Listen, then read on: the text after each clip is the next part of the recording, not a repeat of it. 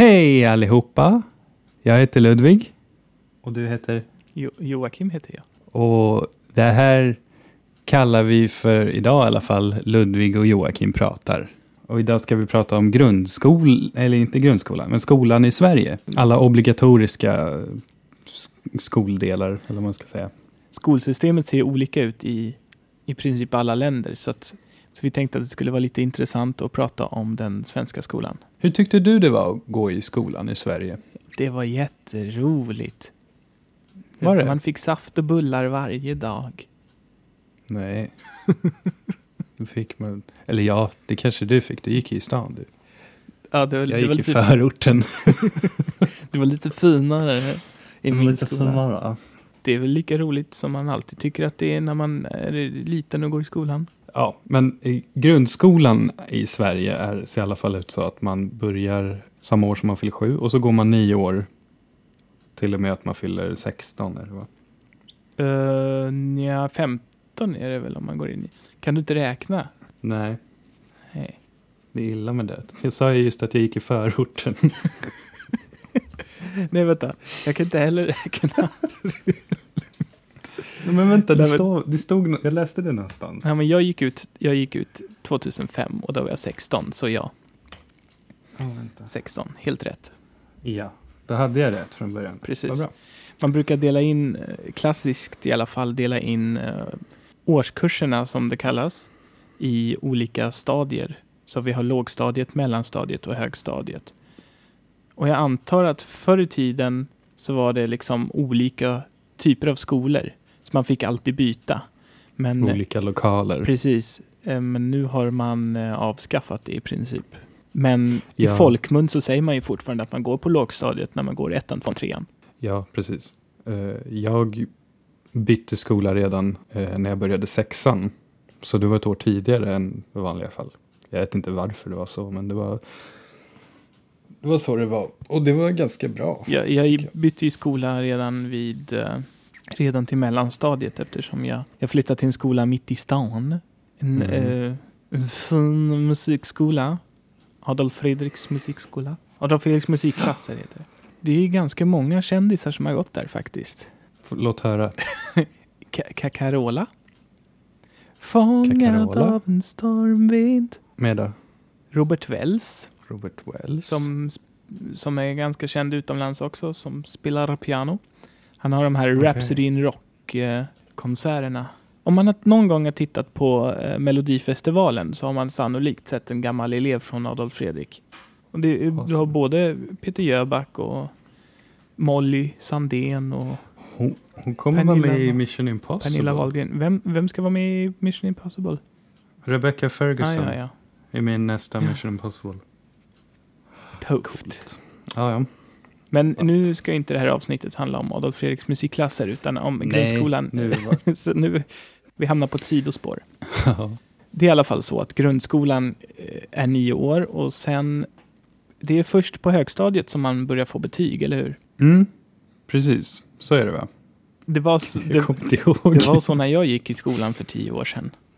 Ja, precis. Men jag tror att det är så fortfarande. De ville, eh, de skickade in ett förslag eh, om att eh, börja redan i fyran tror jag. Eller sex, nej, fyran var det? Ja, det blev... Men eh, Det tror jag inte gick igenom. Nej, hur som helst tror jag inte heller att det gick igenom, nej. Och då ser det ut så att man kan få godkänt, väl godkänt och mycket väl godkänt. Ja, det är ett ganska enkelt system.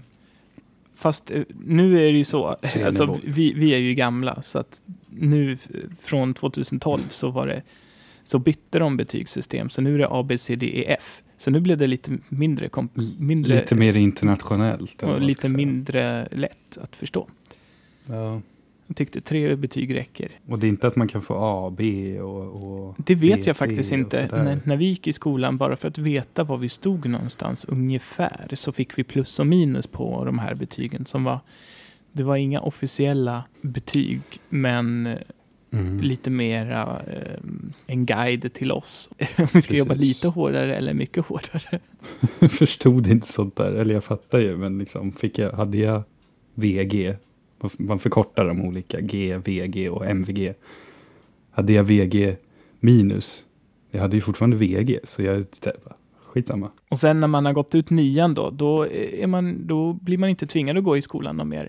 Men norm är ju i princip att man fortsätter till gymnasiet. Det är ju lite som en eh, halvobligatorisk grej. För har du inte gått gymnasiet då, då har du inte gått i skolan, typ. Och gymnasiet eh, är oftast tre år. I alla fall så är det de betygen som är värda något om man ska fortsätta på högskola. Utan gymnasium så kommer du inte dit. Då måste du göra högskoleprovet och högskoleprovet är så himla svårt. Så det vill man inte. Nej. Och ibland måste du göra högskoleprovet i alla fall. Har du gjort det? Nej. Inte jag heller. Nej. det brukar stå i, i tidningen, det provet. Till och med, så att man, man får testa sig själv. Om man är duktig nog. Då får man ju välja lite vad man vill rikta in sig på. Det finns eh, väldigt många olika typer av gymnasieutbildningar. Och det är lite kul, för det fungerar nästan som, eh, ja, som en högskola helt enkelt. Du har ett visst grundutbud av kurser som du måste ta och sen så har du en poängpott som du måste uppfylla för att kunna klara gymnasiet och ta studenten som det heter. Alltså det är examen i Sverige. Eh, examen från gymnasiet kallas studenten.